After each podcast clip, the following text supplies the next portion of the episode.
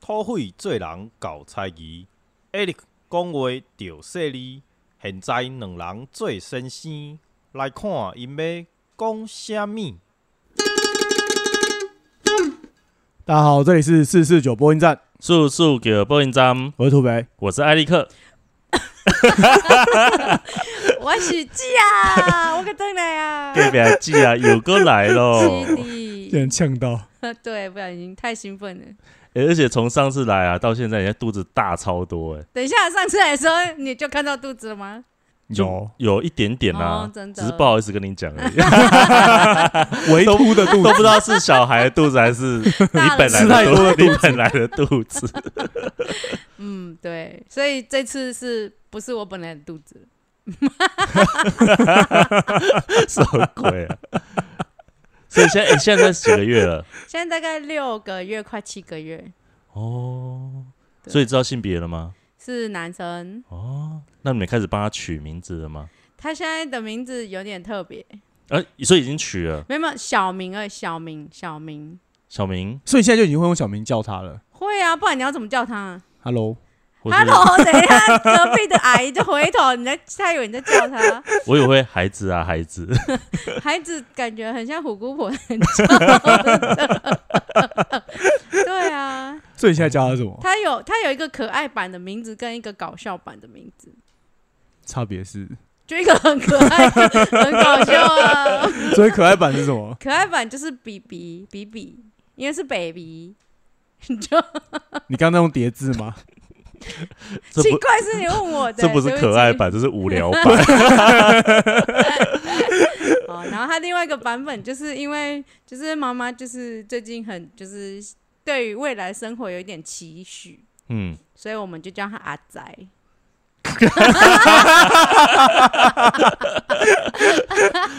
等一下，为什么我觉得这种取名方法跟就是家里最近刚养了一只，就叫一只狗来福对对来福，干嘛这样？然后发财这样。对啊，嗯，怎样？没有啊，因为通常取名字有时候都会带着一些对他的期望啊。所以叫阿仔，对啊，因为很多人可能，比方说现在小孩子可能还没出生，可是可能已经开始在拟定可能会取哪些名字了。就是小名，所以就是本名，但不是走这个路线。所以。你们本名会去用算命的，我不会，我会先想，我我其实只是有一些概念，就像那个国外影集不是都会这样，就是可能小孩子还没出生，他们就在想象小孩子要叫什么名字，什么叫哦对啊对啊 John 啊，叫 Peter 啊，叫 Lisa，啊然后就会说哦，这是我的祖父的名字啊什么的，就是通常会这样子去取名，可能他相对他可能是因为对于他的家，他的以前的爸妈就是有很深的感情，嗯嗯，然后可能会有一嗯些希望他带有他的特质，嗯。或是传承一些呃家族的特色下去，就会这样取名。嗯。然后像我们我们不是很喜欢用算命，对，就会希望这个小孩一要一一定来起俊仔，对不对？像我叫俊杰，就会知道我 我家里人可能对我有蛮高的期许，真的对啊，对所以你就跟来富是两样，没两样没样。有，就说他是小名，就是本名，就是会用你说那个方式下去下去，就是，所以就是你也对他有所期许，可是那个期许也不算是，我只是想，就是只是一个想，就是对他想象。像我那，我想到有一个，就是手拿金元宝出生。然后头上有光环，然后整个全身发光这样子，没有啦。然后就是福星高照。玩那哦个这不能剪掉，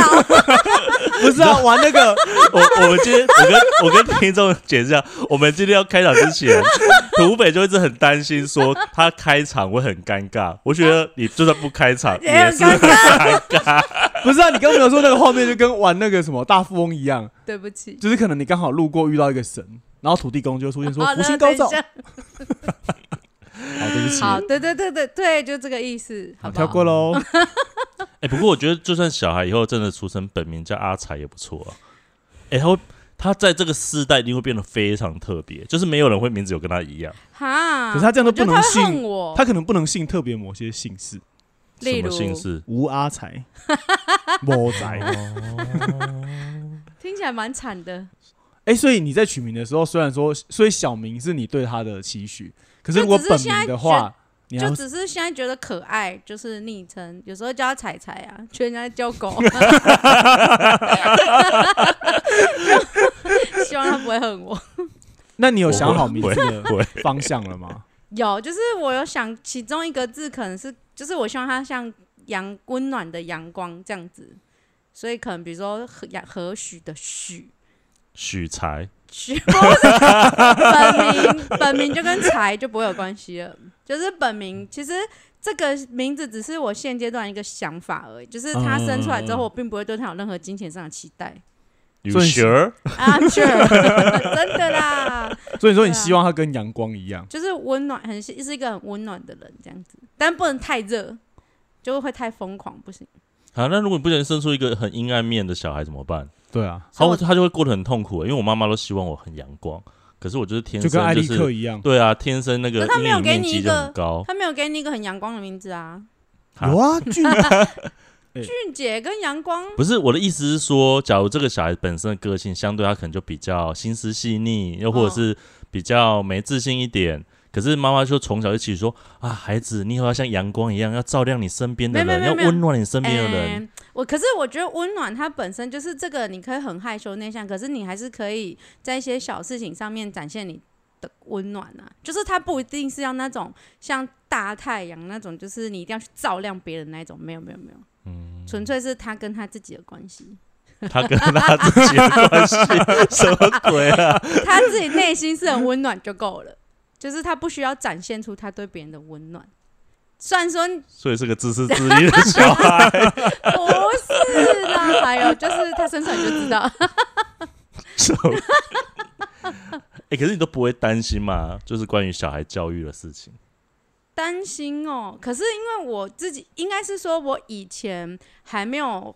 怀孕之前，嗯我会对于就是生小孩或是小孩的教育会有很多的想象嗯，跟想法，跟一些就是我不会讲的，就是想事情的方式。可是当我真的有小孩到现在这个阶段的时候，其实我反而对他是比较。就是比较态度是很开放的，我都一直跟我小孩说，我没有我没有期待你一定要做什么事，因为很多人都会在肚子里就会跟小孩说，哦，就是我期待你什么怎样怎样啊，我希望你怎样怎样。可是我觉得，我就会想说，他还他根本都还没出来哎，你就要嗯把这么多东西放在他身上。嗯嗯然后我就是只有跟他说，我觉得就是你只要健康，然后你只要平安，剩下的就是你是什么样子，我就会爱你，你就是你原本的样子，你就做你自己就好，你不需要为了符合谁对你的期待，然后你要变成那个样子。可是你会有百分之百的把握，觉得说你生出来后还做得到吗？我不知道，但是现阶段目前的因为因为我比方说，像你的小孩可能是个很不喜欢写作业，然后可能就是所有的那个作业回家死都不写，用片的，用长的。用撕的，那你会你你你会觉得他应该要把作业写完，或者是可是因为其实因为我会这样问，就是因为有时候我都会觉得，哎、小孩确实也是自由自在的成长。对，可是当今天比方说我们亲戚的小孩在遇到功课问题的时候，我其实也会产生一种很两难的感觉，就是说好像还是得叫他把他该学的作业做完，嗯可是他就做的很难过，嗯，很不开心。而且他学的也是那些我们曾经学过，觉得长大后都不会用不到的东西。可是看着他就是这样子，又会觉得说，到底要不要逼他把它做完？如果假设你问现在的我，我想到的可能性是，我可以问到未来的你吗？哎、我我这边讲一下，我觉得他刚艾利克刚讲一个关键，就是现在的你跟未来的你的差别。可是我也没办法回答未来的你，未来的我会变成什不是我的我的意思是，说，就是其实其实很多，比方说很多我身边的朋友在怀孕期间，他们对小孩都会觉得说啊，我对你没什么太多的要求。嗯可是我觉得就是可能是在他长大，同时你也在长大，然后那个过程当中，比方说你的家庭，或者是你的同辈，或者是你未来生活的发展等等，嗯就是开始会有很多跟你当初原本期待不一样的东西，你开始会慢慢的把它投入在你的小孩身上。比方说你以后变超胖超胖。变得跟个气球一样，哦然后就说啊、我希望你是苗条，不是，我是说真的，因为像我身边真的就有有这种案例，就是说可能就是那个家长他其实是因为身体的某些状况开始变胖，嗯嗯，然后他变胖过后开始有很多生活的不便啊等等，嗯嗯嗯然后别人对他的嘲笑，就是比方说啊，黑黑黑黑黑几抠哎，黑不不哎，就是像这种东西。可是对他来说，他其实是会受伤的。然后他开始会一直对他来说，他对他的女儿就是你一定要瘦，你一定要瘦，你一定要瘦，你要瘦，因为你胖就会跟我走上一样的惨我我。我我觉得也先姑且不论他是不是会嘲笑，光是嗯健康这一点的时候，其实你也就会去思考，这个小孩是不是应该要多会多运动，吃的健康一点。可是如果他从小就是个挑食不爱运动的小孩呢？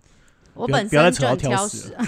没有，因为你还我不知道听众还记不记得我在挑食那一集有聊到说，我有一个亲，亲，没事，我说我要聊到我们亲戚的小孩啦，又不是在聊你，哦。你以为世界都绕着你转 我吗就？心虚啊。真的，好，你说你说，我说到哪？你说在挑食那一集，你说亲戚的小孩，对对对，那个他就是呃，因为他就是家长是要让他自由成长，他也觉得我们不应该强迫小孩去吃他不想吃的东西，可是小孩就会去挑吃那一些其实很不健康但是好吃的东西，对，然后他就从小那个那个小孩又也不爱运动，嗯嗯嗯嗯，然后就长得才小学一年级就长得白白胖胖这样子，我们也其实也想说这样下去好吗？就是会不会真的影？其实会有很很多新闻也看到说什么小学生就已经得高血压、糖尿病的，嗯嗯嗯站在我的角度，我自己会觉得很多东西其实是父母本身在做，其实很多东西是你不需要去告诉小孩，他是耳濡目染，他就是看你这样子，他就是可能就会觉得哦，所以是这样，因为他看不到别的家庭嗯，的父母或是长辈或是家里的的大家就是生活的状况，嗯，可是他看到就是他身边跟他一起生活的人，所以当然像以我自己来讲，我自己也喜欢吃鸡排，然后也会吃麦当劳。就是我要吃的时候，我都跟我儿子说啊，拍谁啊？我给你们讲麦当劳哦，你得给刚蒙家，你自己就挑掉这样。他怎么会挑掉？他至少会挑掉然了。后他会自己用手把那个鸡蛋给掐住，不可以进来，麦当劳不可以进来，这样吗？就是妈妈就是想说，我得随便讲。对，然后像我跟我先生有讨论过，哎、所以小孩可以吃泡面吗，或者是什么之类？可是我觉得这还是取决，因为妈妈不可能每天都吃鸡排，妈妈也不可能每天都吃麦。我啦，我啦是不知道。但我的意思是说，假设你让小孩看到，就是其实这个你平常在家里生活，其实你还是有正常的作息，或是你还是假日会去运动，或是做一些事情，我觉得他还是会多少被影响吧。嗯，对啊，我我自己的想法是这样子。所以你相信，其实他个小孩子的一些很本质的个性，其实应该是被养成出来的。应该是说，我觉得本质是这样，但是我觉得可以有后天的方法去微调。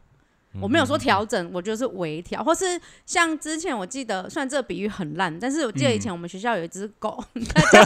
它叫小白，嗯然后它都不吃菜，然后我就会把 菜，你你要求只狗吃菜干嘛啦？我就觉得因为小白很胖，胖到就是他走路很都怕只是吃。太多，跟吃不吃菜 没关系，啊，没有，好？重点是我就把菜跟肉就塞在一起，他就挑不掉，所以我可以用这个方法去微调小孩的，不管是你他可能吃的时候不会那么抗拒，嗯，或是他可能就是哎、诶接受相对比较高，可是我不会去硬逼他说就是怎么样，但是当然我觉得这真的还是要看他挑到的状况，因为我本身就很不爱吃青菜，我知道你超挑食啊，哎，等下，可是我问一下，就是因为你现在吃麦当劳，他还没看到嘛？那可是如果比方说你你刚刚是说你的生活习惯的改变可能会影响到他，对。好，他生出来了过后，然后你以后突然间开始就是我就要躲在厕所吃麦当劳，等一下，那你会吃青菜给他看吗？会啊，所以你以后又变成一个不挑食的好妈妈，哎，也没有不能呃到不挑食，不能讲好妈妈。妈，不挑食的妈妈，我没有。我的错，抱歉。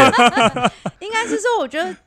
挑不挑，应该是说我们在生活里，你一定都会遇到你喜欢的事情跟不喜欢的事情。可是我觉得要给小孩的学习的方式是，你如果知道这个东西、这个事情是对你好，那你嗯。要怎么样跟自己就是达成一个协议，说，诶，那我可以怎么样去调整？嗯嗯我不一定要喜欢它，可是我可以，比如说频率调整，或是我用什么样子的方式去去面对这些我不喜欢的事情，因为每个人喜欢跟不喜欢的东西一定会不一样，而且不可能有一个一个人他是全部都就是什么事情他都是可以做的很完美、啊，他一定是有不喜欢的事情啊。欸其实你对啊讲到这边，我就觉得因为我我自己有养狗，对然后我我也有帮忙照顾亲戚的小孩，就在他们还小的时候。等一下为什么你会一直要把婴儿跟狗放在一起没讨论有你不？要我要讲的就是这件事，在那个你还没办法跟小孩用语言沟通的时候，哦对你会发现其实养那个小孩跟养狗是差不多的，而且你在教导那个小孩的方式跟教狗是差不多的，你说坐下等等这样子吗？就是就是 就是所谓的那什么啊正向正向引导，嗯，就是他不当然，比方说你拿一个饲料过来，然后狗就很开心在那边跳跳，很想吃嘛，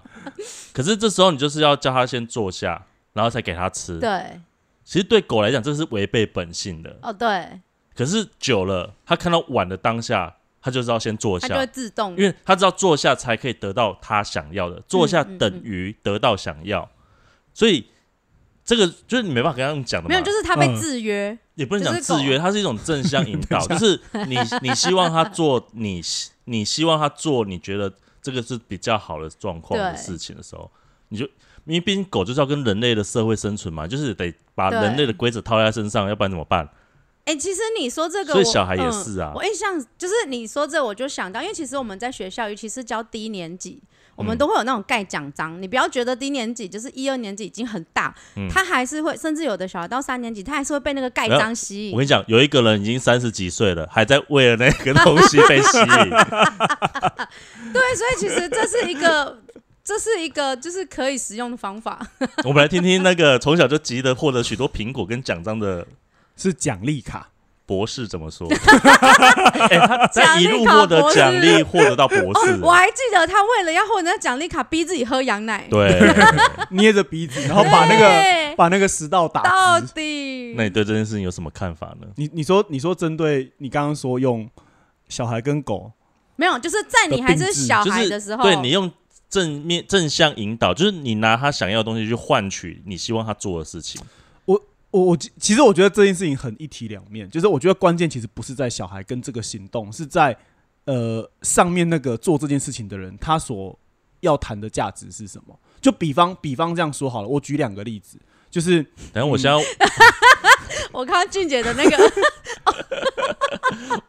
没有，因为我一部分想知道说，因为你是曾经这样的小孩啊，你会怎么想没？因为因为对我来说，他死不回答这个不是我会这样欸讲，我因为我不知道，我越认识他，我发现他越来越会闪问题耶。不是而且他都会先问你，啊，那你不觉得什么时候？他就先丢一个问题给你。噔噔噔，Hello，我要说话，没有啦。我的意思是说，就是我觉得这件事情其实对小孩子来说，他确实是有用的。嗯，可是久了过后，就是他可能就是我的意思说，就是关键还是在如果那个小孩子没有因为这个过程养成他的兴趣的培养的话，他只把它当做一个利诱的话，他可能到最后那个东西消失了，他也就不会这么做了。就就确实，比方说，就就像你刚刚讲那个狗的部分，有些狗确实教到最后会，你不拿饲料出来，你怎么样喊都喊不动它。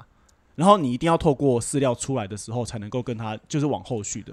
没有，当然不会这么简单。比方说，你就嗯必须，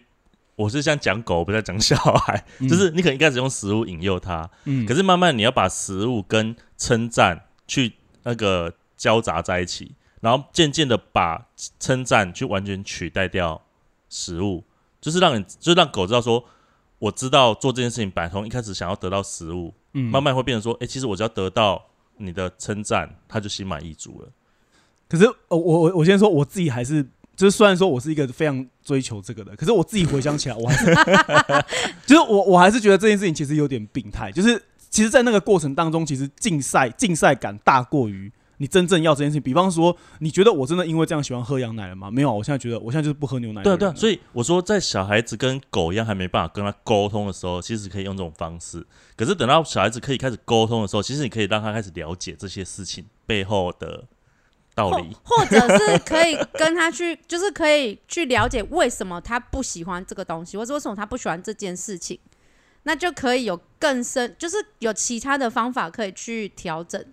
还是你觉得其实还是不不这种我方式还是我不太理我我自己想？我自己是以。就是应该说我，我的家庭跟我的所有的学校，因为像以前我之前曾经分享过，就是我在的嗯学校就是把这个东西拉到最高的。比方说，像我们以前坐坐座位的排序，嗯，就是只能够用考试名称，哎、不是考试名称啊，考试的名次名名次啊、不是来排的用身高吗？不是矮的坐前面，高就是你你成绩差，你就是最后选；你成绩好，就是最先选。所以你老师就跟着你们讲说，这个社会就是这样，你只要能你只要能力强好恐怖哦。可是我们以前真是这样，就你只要能力强，你你的选择就越多。然后，可是我从小到大确实都是觉得很享受那种竞赛的过程。可是仔细想想，都会觉得，就是说，因为那时候其实是国小、国中嘛，然后拉到现在三十几岁回头看，我觉得很多人他现在的观念真的会受到小时候的那一种，就是奖赏跟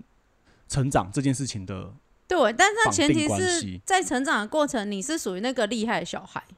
嗯如果他是一个平凡或是一个他能力没有那么好的小孩，在那样情况下，他其实我觉得他的价值观会很奇怪，对，所以或是他会很可怜。所以我才意思是说，对于刚刚艾利克讲的，我觉得他确实是一个方法。可是就我自己的观点，我觉得，比方说，呃，他确实在小时候比较不知道如何判断。对可是我真的觉得很多时候其实不是说为了快速，就我我对我讲我讲纯是我个人观点，就是说不是为了快速让他达到你期待的状态，嗯而是我觉得在那个状态里面就跟他磨。然后我觉得那个对就是我觉得很多时候是因为家长没有耐心，就是说我啊 你就是先这样做就对了，嗯我真的知道这样比较好。可是我我我现在反倒会觉得说，如果那个磨的时间拉长，对家长来说可能是其实是很耗神的过程。嗯可是小孩反而有机会在过程当中跟家长彼此去了解，就是那一段过程对他来说其实是最重要的，不是最后的决定。其实我蛮认同你的说法，因为其实说真的，就是我觉得去了解他背后或是他心里真正在想或是抗拒的原因，比快速让他达到就是可能大家觉得这样才是好，才是对的的、的那个价值，我觉得嗯比较重要，因为你不可能永远都在他的身后，就是给予他这些东西，随时嗯都在陪伴他，随时都在告诉他哪些是你觉得怎样，而且。这这些的前提是都是只是你觉得而已，嗯父母又不是他唯一的一个就是看到事情的标准。他其实每一个人的个性、每一个人的想法都会不一样，他不一定要走父母，应该是说他会有他自己想要走的方式，他会有自己想要生存生活的方式。所以我我的想法也是觉得，就是我我其实是可以花时间跟你去，也不说拉扯，但是就是去了解我们大家，比如说我可能觉得这个东西它是好的，但也许我们觉得过程很不舒服，或是很怎么样，那我们可以去聊一聊这个这个这个过程，嗯而不是说马上就就是让你要快速达到。但是我跟你说，因为这个社会就是一个很，你知道，父母就是其实大人都是啊，因为大人就是很多事情要做。像我最近听到一个，就是 因为小孩的生活其实很单纯啊，他就是吃饱、睡觉跟玩，就是 他没有什么压力。可是像像我最近就小孩也会为情所困啊。你卡扎车啦，我大家在讲啊，像我最近听到一个，就是他小孩刚刚从幼稚园上小一，嗯。然后他小朋友就是是比较慢慢慢慢这种，他他因为其实小朋友没有什么时间观念，嗯。他们不会觉得说哦我今天迟到会被骂，嗯。或是哦我今天就是太慢去会发生什么事情，嗯。他们就是吃饭习惯可能就是慢慢。嗯。然后有时候看到什么就会分心，嗯。然后就是妈妈会担心说啊，他今天因为上小一之后上学的那个时间跟幼稚园不一样，那妈妈也会很拉扯，就觉得说我到底是要让你慢慢的开开心心好好的吃饭，还是说为了要赶让你上学不要迟到？那这个吃饭的过程，他也许会变得有点匆忙跟痛苦嗯嗯。对啊，我觉得这个就是对啊，可是你们其实前面讲的东西，我当然认同。然后，可是我到我我，可是我会觉得说，像我刚刚讲的那一个方法，它其实也不是一个快速的方法，嗯它其实也会像你讲，就是它其实是要花时间去磨的，就是嗯它某程度来讲也是违背小孩子的本性，嗯因为小孩子比方说他哭闹，他就会得到他想要的。嗯可是当他哭闹的时候，你会知道我反而更不应该给他想要的，反而是当他不哭不闹的时候，你才给他想要的时候，他才能够去达成那个我刚刚讲的正向引导嘛。所以其就是实那个也是很消磨的啊。那你刚刚讲到说吃东西，如果在在去学校之前，我就已经让他知道，我必须他必须在他的该吃饭的时候的时间内，就是好好把他那顿饭吃完。嗯，那其实也不会有后面这个说啊，是不是要吃快点才能够去？啊，有一些人吃饭就很慢呐、我刚才用拖拖说说不，，阿姨天我觉。得我觉得那个就是小孩子不吃了，说啊你不吃啊，我问你问你这样子，你可就是把他宠可是。假设他人人他的，就像你刚刚说，有些人人格特质他天生就比较害羞内向，有一些人吃饭他就是很慢，或是很容易分心啊。那你就变成说，你假设要你觉得这个东西对他会有会有不好，你就是要在他还没有上学就把他调整过来，那也是一种 也是一种强硬的手段啊 其。实你刚刚讲说，我一直想到我养狗了，他说十分钟给你吃，不吃好我拿走。这这是一种方法，嗯就是有一派的父母是这样子。哼哼哼哼，对，然后有一派父母就是顺着他，因为其实就像我们大人，有时候吃东西你也会就是分心，或是有的时候会吃快、吃慢、吃多、吃少。然后他们的论点是小孩也是一样，嗯，对。可是因为大人就会觉得没有，你就是小孩，你应该就是要有一个固定的 schedule，因为你要不，因为你要依附在我的行程之下，所以大嗯就是嗯有一部分的家长会觉得，好，我就是要帮你养成这个习惯，在规定内，你就是时间到，或是我们吃晚餐的时间，你上桌之后你吃，你没吃完时间到我就收走，你之后肚子饿你就要自己想办法。就像那时候我表姐把小孩送来给我们带的时候，她也都说，小孩子要睡觉的时候让他睡床上，不要抱着哄着他睡。对然后小孩子在哭的时候，不要去抱他，你可以去拍他，但是不可以抱他，对，因为他们说这会让小孩养成说，我只要哭就等于抱。我不想抱你，喂哎、等一下，我想看。我不要。对，但这个部分我觉得可以先休息一下，我们再回来怎么变成是你继续讨论在？等下，你控什么场啊？你 你控什么？你这个来宾有点失控啊！还是什么？喂，我儿子说他饿了，还是孕妇膀胱有点难啊，控制对。啊，不行，哎、不要讲出来。好了，让我们休息一下。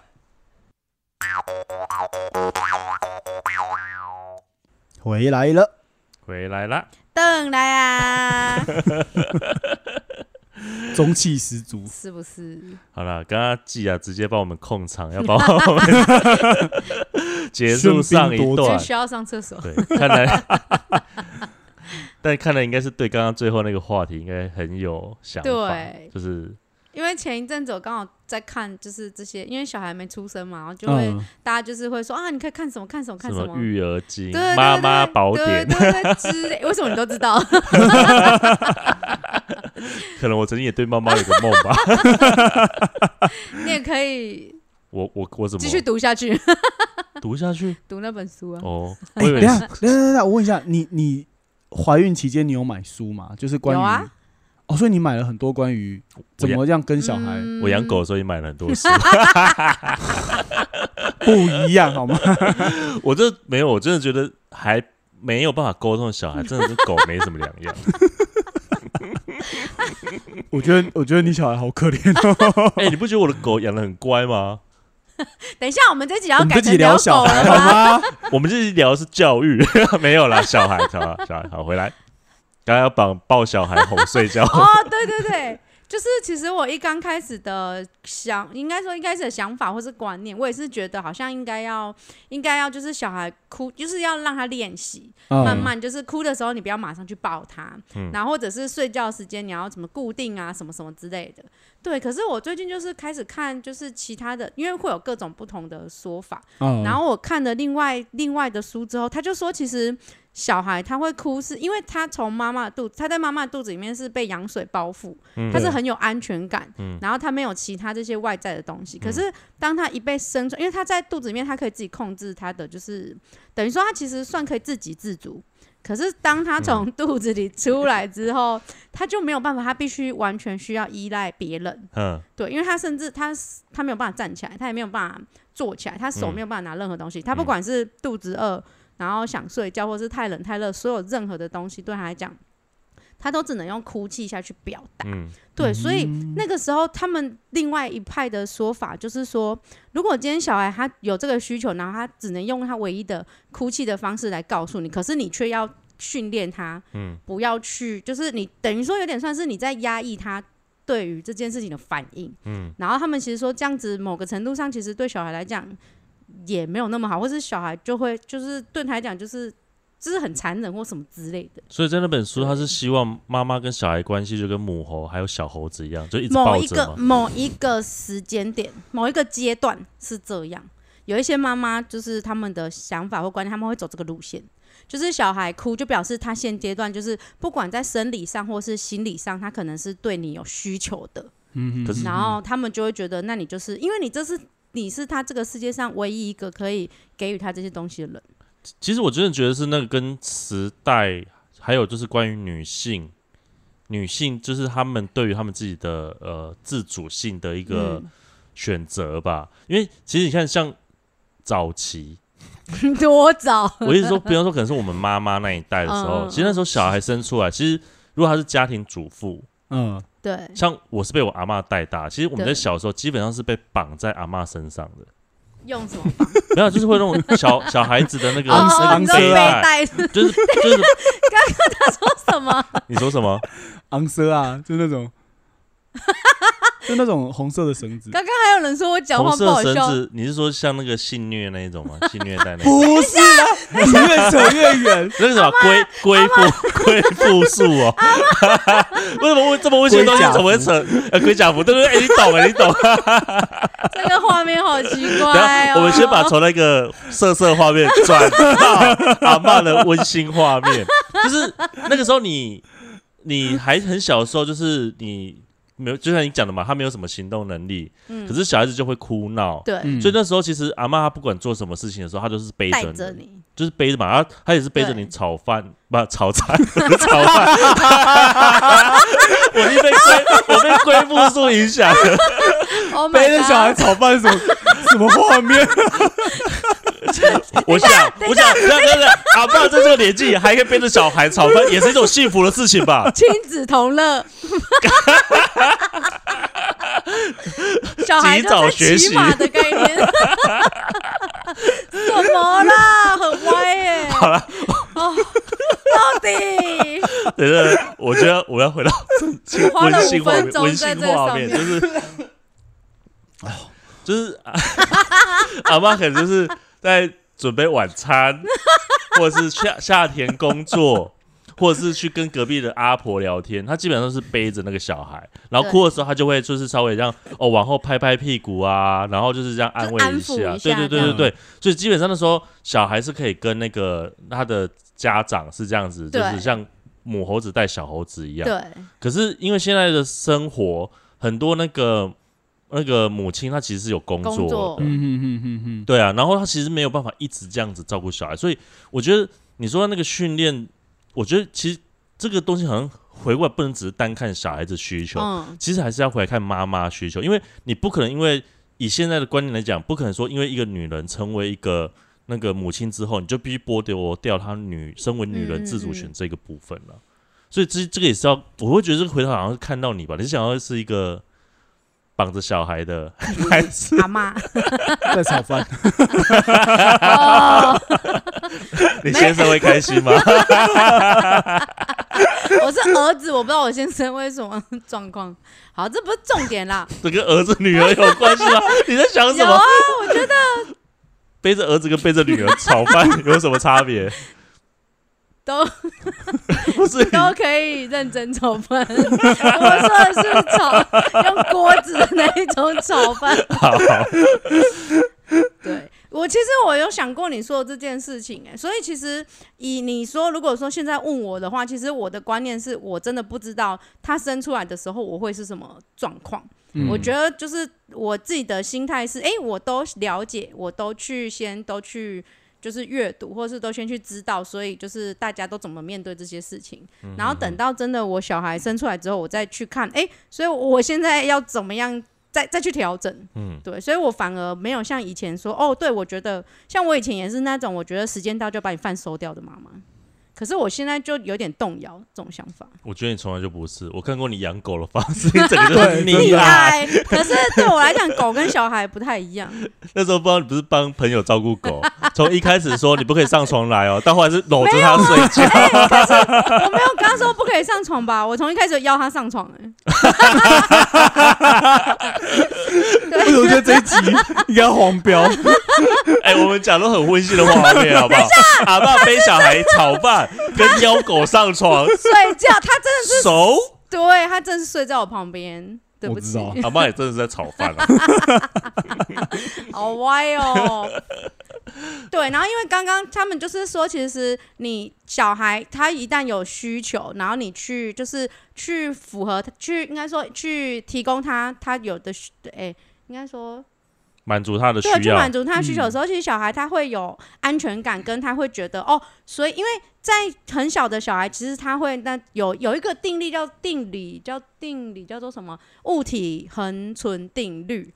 这这个东西就是在小孩不知道几岁以前，他会不他不知道这个东西，只要你你虽然看不见，但他还在，嗯他会以为他看不见这个东西就是消失了，所以嗯对他来讲，就是星星、月亮、太阳，或是父母，他看不见，他就会觉得你消失，你是不是就是离开他的世界？所以他会哭，他会不安。然后就他们就有做研究，就是有一些高需求的小孩，他就是很黏，就是你一旦可能你把他放下，他就开始哭的那种高需求的小孩，反而是你在，因为很多长辈就会说啊，你你那个是嗲嗲一个好你给他泼啊，嗯你那个是东一直给他就是顺着他，嗯所以他才会有这种黏人的高度黏人的状况。嗯可是他们其实实际上去做研究之后，发现高需求的小孩，就是你反而在某就是在那个阶段，你一直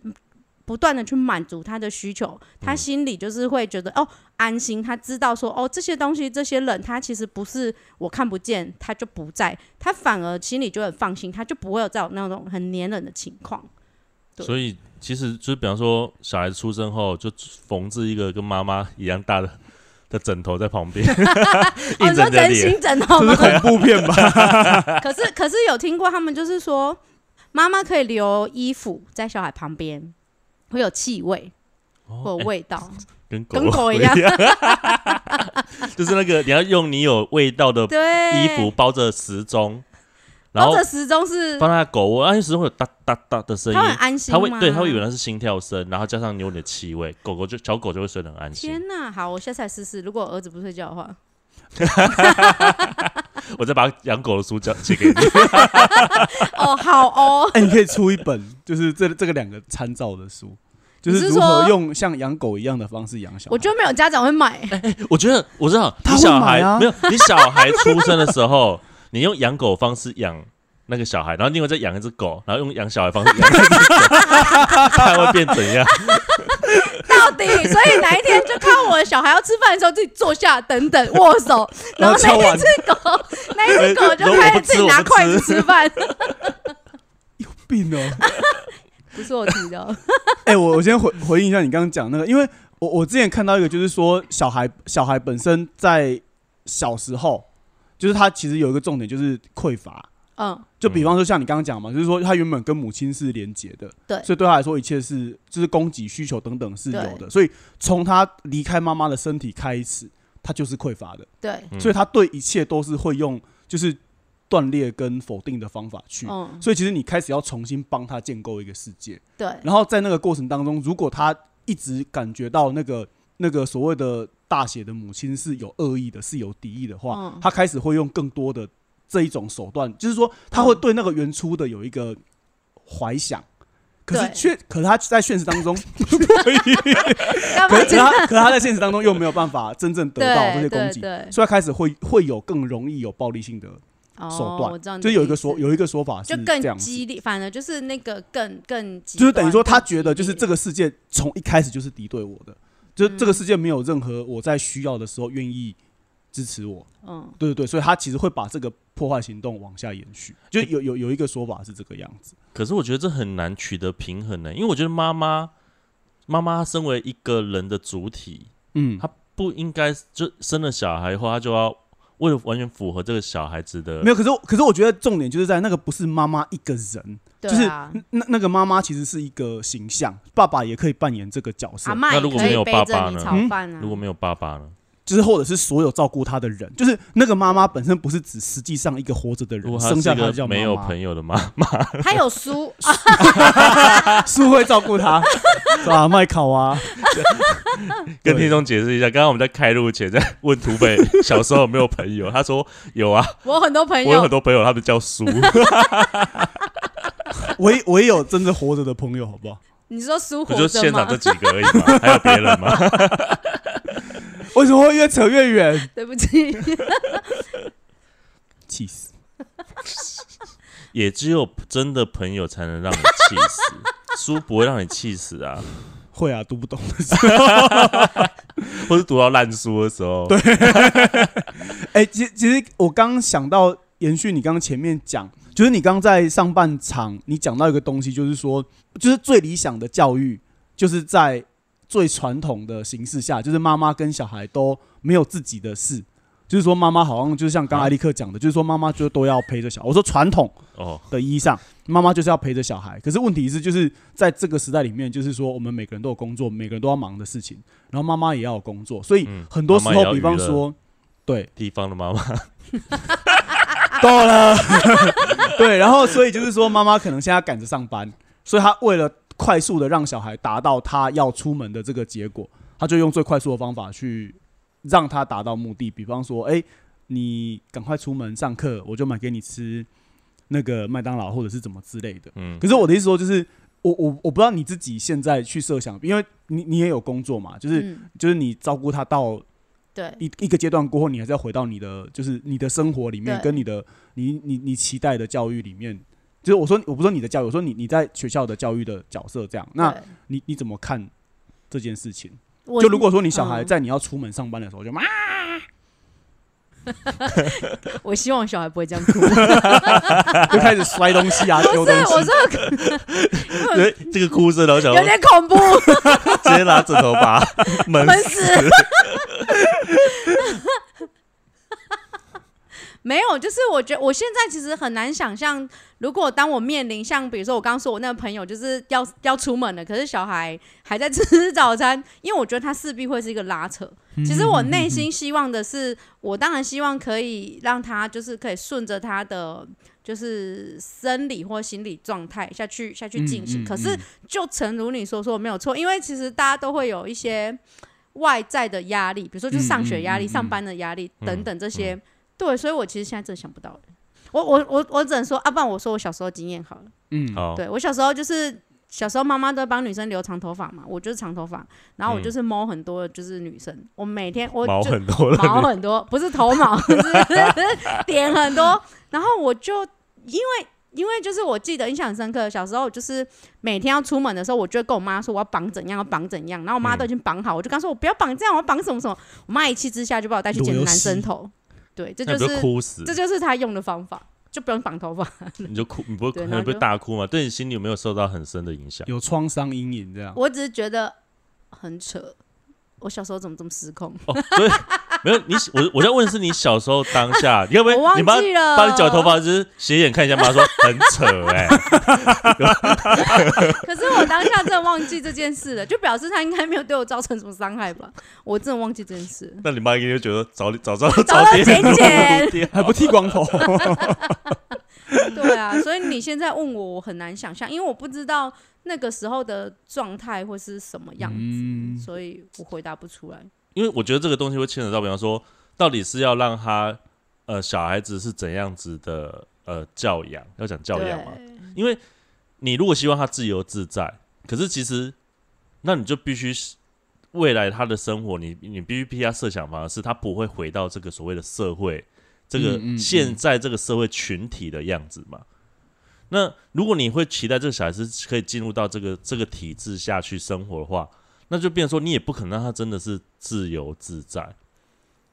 完全的自由自在除非你就是除非你们就全举家搬到山上，然后你从小就帮他进行自己的教育，然后他就在外面可能跟那些猴子啊、狗啊玩，对啊，他就可以很自由自在嘛，完全做自己。妈妈也可以，就是也是自由自在。你干嘛？？在山上他们有他们的秩序啊，等一下，我我先补一个，猴子会教他秩序？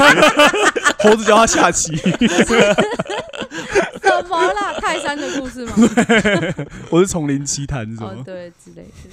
不会啊，自由自在。你看土匪不是活得很好？可是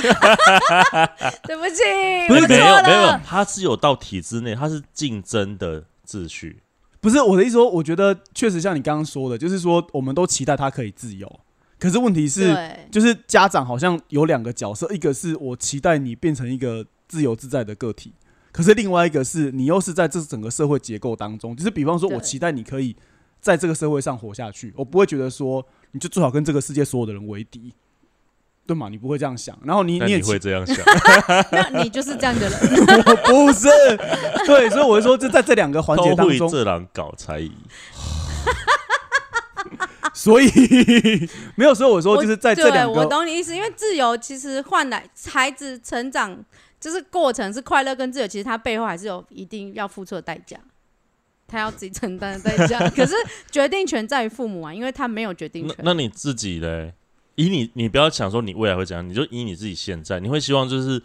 我还是要回到职场，我还是希望我的小孩就是继续待在那个都市里面生活，还是你其实会觉得，因为也有那种妈妈就是真的怀孕之后，她就可能跟先生商量好，然后举家就搬到比较山里面啊。然后可能就是读那种什么乡间小、比较乡下的小学，嗯然后相对是比较没有多所谓的那种社会秩序，嗯，就是也有这样嘛。比方说像日本就很多，甚至就是全家都搬到那种离岛，有没有？就是一个一个岛上根本就没多少人，整个小学才 两个人那一种的。我觉得这种例子在台湾目前我听到的真的是，就是只有反过来的，几乎就是很少很少。从离岛搬到都市对？对对对对，可是其实确实也有，就是往乡下搬的啊、就是现在有很多小孩不是很不，很多家长很想要把小孩送去那种什么森林小学，可是我觉得这个真的就是真的是要达到某一种状况的家庭，才可能会有这种想象哪。种状况？就是他已经是在现实生活当中，他完全是自由的，所以他选择、就就有点像是说，我今天要到那边过生活，是因为我在台北有一栋房子，然后我在那边就是去过着一个自由逍遥的生活。可是事实上，真正如果你就是我，我觉得，比方说像我，因为反正我对我对于呃父母亲会想要大量的积累财产给小孩、嗯，等等的问题，就我之前一直在想这件事情，就是说哈，嗯就是为什么他们每天都说他们做到要死要活，然后为然后说了小孩，我一切都是为了你。对，可是对他们来说，就是，然后比方说像之前我跟我跟我家里面在聊，就说，哎、就是想要在乡下买房子，嗯然后他们就会跟你讲一堆，就是说不要随便乱买房子。他说，在你没有家庭之前，他说家庭会完全改变你所有的想法。比方说，哦，你会期待你小孩子有受到比较好的教育，然后交到比较好的朋友，然后或者是，或者是说，就是好像可以你可以买在一堆书给他，对不起，对，所以就是说，就是你就是就比方说像我是屏东的屏东的小孩嘛，然后就是当然是我们，就是我们不好意思，我一想 小孩出生说：“哎、来教叔，就拿一本书来教叔 教叔叔，叫阿姨。”可以说这个叔叔啊，他就会带你到童话世界，烦呢、好不好？我差没有，我一说就是就是我我在屏东的时候，真的会有那种，就是说，哎、就是你以后最好是能够到更好的地方。所以我在我我屏东的朋友几乎后来筛选了大量的人，全部到高雄去了，嗯然后那些人就不会在屏东了，然后屏高雄那群人又会一部分又会到台北。所以我说，就是那个过程当中，就是确实你有家庭的情况下，你做的判断跟选择，就是好像就很难。完全是所谓的哦，我自由的希望他怎么样，或是我想要怎么你的。意思是说，其实父母在无形之中会为了要给孩子他们觉得更好的环境或更好的东西，他们其实会做很多的对，那那那个好，其实也不是你的好，也不是小孩的好，而是对，可是你想象当中你跟他，就是说你投射在他身上的理想的好，然后可能你也达不到，然后你也不知道他是不是他要的。然后我嗯我我现在其实会蛮好奇，说你会不会有这一种状况？目前我想起来，我觉得还好，因为对我来说，其实不管是夫妻的关系还是亲子的关系，它对我来讲都是个体跟个体之间的一个连接。我不会一直去觉得说，今天因为我是父母，所以我必须要为你做什么事情，或是所以我必须要给你什么东西，或是你今天是小孩，你就一定得听我的。因为我们觉我我我自己的观念是，我觉得关系它就是一个很。就是怎么讲，它没有依附的关系。虽然他可能在早期，他在一些生理上或是在一些经济上，他必须要依附你，可是他也是一个个体。包括从他现在在肚子里，他就是一个个体可。是我嗯我觉得亲子关系虽然可以讲成是个体跟个体，但是那个依附关系是真的没办法脱离的啊。我觉得他的依附关系比较像是心理上的互相的那，就像比方说，像我之前也听到有人在讲说，有一个小孩就抱在那个 D 卡上面抱怨他的父母，说他要上大学了，但他的父母不帮他出学费。对我但他知道看到、那个，对他知道他的父母其实是有那个盈余去帮他付学费。他说他们爸妈都还会出去玩，对，然后竟然吃不帮他出学对对费对对对但是他却叫他小孩自己去就学贷款。我那我但他们就惹起争议说，到底父母要不要帮小孩付学费？我我是觉得他们关系应该不好 可是难讲，说明他父母会觉得说，我我在教你什么叫做独立呀、那他们就应该要沟通好，就是彼此对于这件事情都有一个就是都要讲出来，然后有一个共识。再去做这件事情，而不是说我今天是父母，我觉得这样对你是好的，我也不告诉你为什么。我讲你得想你的对啊，你得想家己户籍啊，我谁很个想那那，我觉得这样子那如果小孩没有就坚持要你帮他付学费，所以我们可以来讨论这件事情，前提是我付得出来的话。哎、我哎、我觉得刚刚那个 Gabe 讲到一个重点，就是沟通。其实我觉得很多时候都好像我们觉得是一体两面的，就是说谁说要，谁说不要。对可是我觉得那个要跟不要的答案都不是重点。重点是沟通的过程。就是我我会让你知道，比方说像有些家长是他没有能力，对就是说我我我我在我的人生规划里面，我不是只有你的规划，对，我到高中为止，这个觉得是我的规划，我帮你协助你长大的过程。可是大学过后，你已经是一个独立的人了，你就应该自己去想办法。就是等于说，会在高中的时候就慢慢跟他讲这件事情，就是不会是一瞬间让他觉得变天了这样。哎、可是不觉得整个社会的那个那个风气成年这件事情一直在往往后延？对，啊，其实已经某程度上，我觉得都已经延到研究所了，嗯，就是那个亲，子关系很明显真的在变化。嗯哼哼那法定成年龄确实，你高中毕业其实就算成年了，可是这这个社会就不是嘛？因为他其实身边就有同才，比方说每个同学其实就是他跟他父母关系还是一直保持着这种相对依附的。嗯，可是为什么我爸爸妈妈明明就每天吃的开开心心的，然后穿的啪里啪里的，为什么我就要赶快去 要要去打功夫学费了？对，那那小孩又会怎么想？今天今天你把他就是他这个社会这个群体的模样，还有周遭的模样，那不是他决定的。对，我其实说真的，我也没有标准答案。嗯嗯，可是像你们那种说法，我其实也蛮认同的。可是有一部分我又换过来想说，那但如果是这样呢？所以所以才会说沟通其实很重要啊。就是彼此知道彼此的想法，才可以去做下一步的动作，而不是说好，你今应该是说，像你就会觉得说，哈，那他心里想的东西，那那要怎么办？或是他会觉得，他不会觉得大家都可以这样子很开心，可是就我一个人辛苦。所以，如果今天的亲子关系或是他们的沟通是可以沟通，那彼此都把这个想法丢出来之后，才会有下一步的动作。也许他可能还是要出去打工，但是他就是 是心甘情愿，或是怎么样之类的。嗯对，所以我觉得其实不知道，我就很没那么有自信嘛，就觉得如果小孩不小心就他就变得没办法沟通了，这件事就他不会是一天造成的、啊，我自己变得没办法沟通了。那就是你所以你就要。自己努力对。啊，对啊，对啊，我就说不知道嘛，就是有一种嘎嘎，嘎嘎没有，所以我觉得那个那个东西就会变成是一个，我我之前看过一部电影，他在讲家人跟家家人之间的关系。我觉得还有一个很很很有趣的讨论，就是说，就是家人里面有家的这个空间跟人之间的关系。所以就是说，就是他那部电影提出一个，就是说我们有没有办法把彼此当做一个室友？然后就是那个室，就是他说室友的意思是说，确实像刚刚那个 Gabe 来讲，就是说我跟你之间不是权力关系，嗯所以这里面没有任何供给关系，是我们彼此在这个空间里面，然后总之我是先承租这个房子的人，然后你是后来搬进来的人，然后呢，现在时间到了。如果你要继续留下来的话，我们要共同商讨一下我们怎么样使用这个空间，甚至是我们之间彼此的关系。可是它不会是一个仰赖仰赖在哦，我以前是供应你的人，所以这个关系需要持续的一直下去。懂这个道理，但听起来好难哦。我我还是觉得应该，其实我不知道大家有没有听过，就是其实父母都会说，没有人天生是会当父母，就是你都要事情发生了，你的小孩出生了，然后因为你所想的、你所知道、你所看的，它都不见得会发生在你身上。也许你的小孩或是你那个生那时候的状态就是最特别，就是从来没有人发生过。那那你当然就是要自己想办法走出你的路啊。嗯，对啊，所以我觉得这些东西，当然现在想是这样想，但是其实我觉得都是实际遇到、实际发生，你才能够就你当下的状况下去做一个你可能觉得比较恰当的决定跟选择。一个一个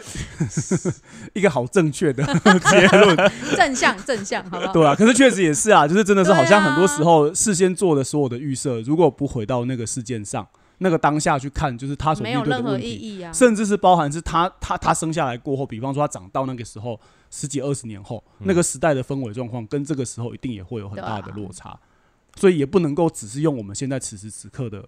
价值观去设想，他就应该要符合什么样的状态。所以我只能说，在我怀孕之后，身份角色改变之后，我唯一唯一的比较明显的改变就是我心态变比较开放。我以前会觉得好像应该要怎样，可是当我真正肚子里就是有小孩之后，反而会觉得什么事情都是等到时候真的发生了，那我再来看。可是我会先去了解一些事情，但是我不会现在急着去决定说我一定要怎么做。所以意思就是说，先做好各种可能的准备，准备，但不下判断，对不下任何的预设的判断。对，感觉好像就是什么急救包啊、救难包啊，都要准备好，随时应付所以家里随时都。要，这跟旅行一样。哦，剪刀、指甲刀、延长线，这个全部都要随时带着。你要跟听众解释一下，我们才跟 我才刚跟土匪一起去旅旅行回来，哎、他这是包包里面什么东西都有带，我彻底的实践 gay 表来说，而且还多带好几条裤子啊，什么我带了多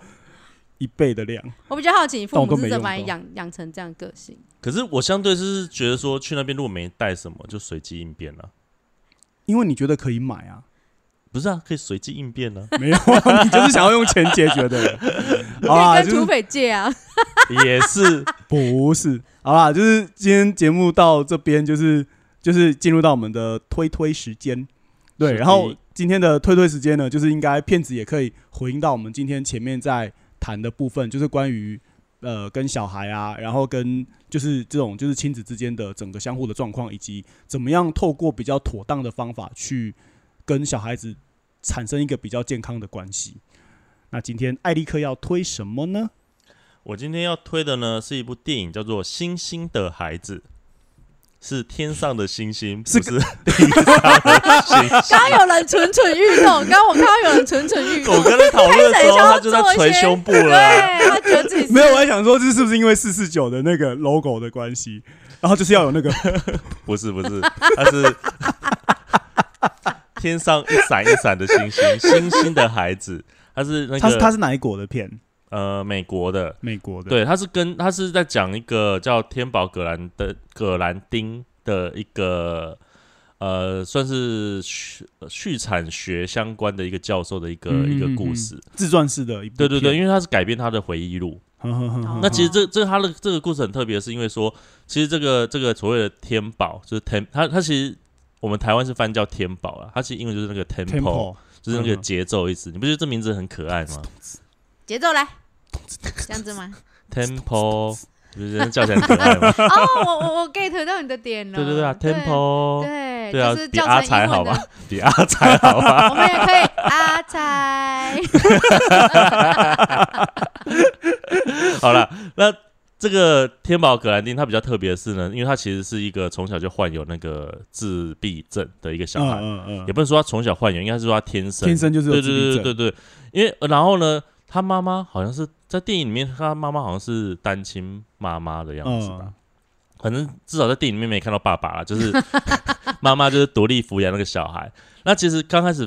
就是他就是带这个小孩慢慢带大的时候，会发现，哎、这小孩跟一般小孩不太一样。嗯嗯嗯，就是比方说注意力很不集中啊，然后等等这些状况，嗯嗯嗯嗯然后就带去看医生，然后医生就只能说哦，他有自闭症。嗯其实在那个嗯。时代，大家其实对自闭症都不了解。很陌嗯生，对对对，就就就会有一种好像把那个有自闭症的小孩就跟那个有拍音啊跟智能智能障碍有关的那种那种是联想在一起的，的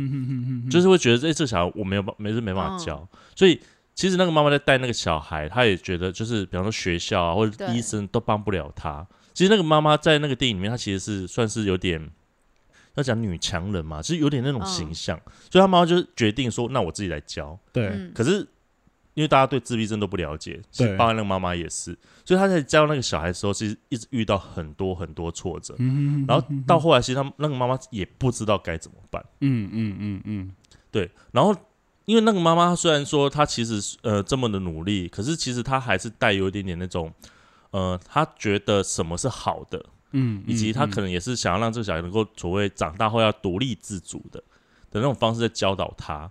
所以虽然那些有些跟我们很现在所认知的那种好的教育有点不太一样，可是其实你在那部电影里面看到那个妈妈多么的努力在尝试，嗯。嗯可是非常感到一些灰心，然后感到受挫。嗯所以那妈妈最后没办法，她也开始去外面寻求，比方说她有找她的妹妹，对，哦，比方说让她小孩去那个农场，嗯呃，去过生活。可是她她的小孩去农场过生活一段时间的时候呢，因为毕竟是阿姨在带嘛，阿姨可能就相对比较自由一点点，嗯那让他过着很自在生活，甚至让他那个 temple 直接跟那些牛一起相处，然后过得很开心。可是当他妈妈去看的时候，发现哎、诶怎么小孩被养成这个样子？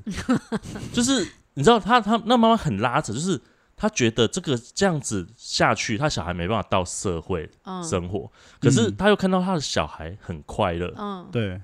你会看到其实，在里面有很多这样子的一个桥段。对，我觉得虽然主角是 Temple，可是你会看到那个在那部电影里面，我蛮喜欢那个妈妈的演绎的方式，就是嗯你会看到她其实是一种产生一种拉扯的，就有点像我们刚刚在谈的那种所谓的嗯。自由还是社会，对对对对，这种这种之间，然后或者是说他在一般的学校，他没办法去好好上课嘛，然后他妈妈还去帮他嗯。找了一个、一个比较非传统学校的地方让他学习，嗯嗯可是其实要送他他去那边了解的时候，那个学校到底是怎么教学，以及他把小孩送过去的时候，其实妈妈也是产生非常非常多的一些迟疑呀、嗯。然后呃不放心啊等等的，嗯，对。可是他也没办法了，因为说真的，在那个社会，在那个环境，在那个时代，他们真的也拿自闭症没辙，而且是把自闭症想成是一种所谓的可可以被治愈的。啊好像就是我我有机会对对对。改变的，对我好像怎么教他，就他就可以不再自闭症了。对，对对对，其实，在那时候那个观念还是这样的。嗯嗯嗯，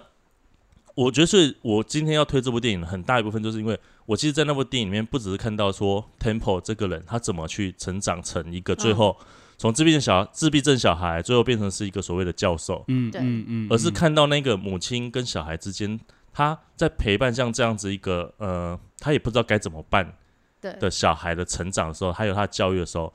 他们之间最后慢慢怎么去发展出那个呃信任关系也好，或者是说他们的亲子关系的一种培、嗯嗯。的的一种转化。它的结局其实蛮温馨的，而且不是那种八股的结局方式，嗯。但秉持着本人不暴雷，对对对对。对所以你们可以自己去看。这部电影，其实蛮推的，嗯。而且那个女主角是那个那叫什么名字啊？小妇人，女主角是那个克莱尔丹尼斯，就是有她以前有演蛮多电影的，可是都是一台蛮老的电影，我讲出来 大家也不你你。举个两三部。比方说《罗密欧与朱丽叶》，哦，